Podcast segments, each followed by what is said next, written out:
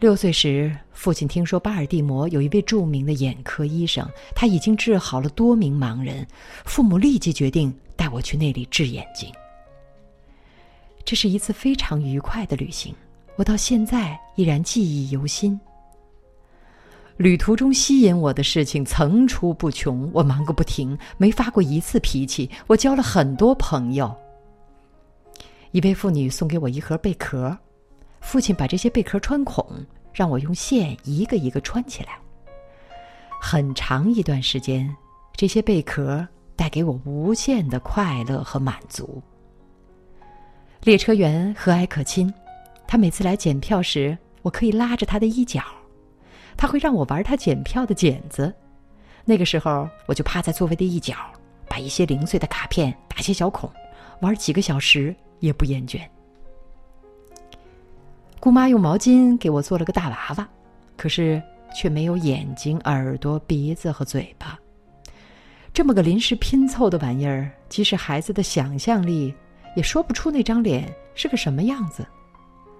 而没有眼睛，对我而言是一个莫大打击。我坚持让每个人想办法，可是最终，还是没有人能为布娃娃加上眼睛。我灵机一动，溜下座位。找到姑母缀着大珠子的披肩，扯下两颗，指给姑母看，让她缝在洋娃娃的脸上。姑母拉着我的手去摸她的眼睛，核实我的用意。我使劲儿的点头。她缝上了珠子，让我兴奋不已。但没多久，我便对布娃娃失去了兴趣。到了巴尔的摩后，齐泽姆医生热情的接待了我们，但他对我的病无能为力。然而，他鼓励我们，说我可以接受教育，并建议父亲带我去华盛顿，美国首都，全称为华盛顿哥伦比亚特区，是为纪念美国开国元勋乔治华盛顿和发现美洲新大陆的哥伦布而命名的。华盛顿在行政上由联邦政府直辖，不属于任何一个州。找亚历山大·贝尔博士，说他也许会给我们提供有关聋哑儿童学校以及师资的资料。依照齐泽姆医生的建议，全家人又马不停蹄去华盛顿。一路上，父母愁肠满腹，顾虑重重。我不知道他们为什么会那样，只是感到来来往往、到处旅行真是无比的愉快。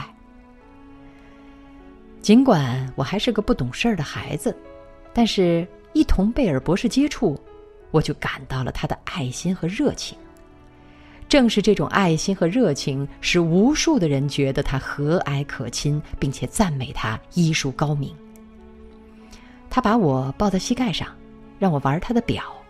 他让手表响起来，让我可以感觉到表的震动。博士懂得我的手势，我立刻喜欢上了他。当时我并没有意识到，这次会面。竟会成为我生命的转折点，成为我开启生命从黑暗走向光明，由孤独到充满温情，并拥有了开启知识的钥匙。从此，黑暗过去了，光明进驻我的心田。我不再孤独，不再感到和外面的世界有隔膜。我开始得到人间的友爱，并吸取人类的知识，懂得了知识给人以爱。给人以光明，给人以智慧。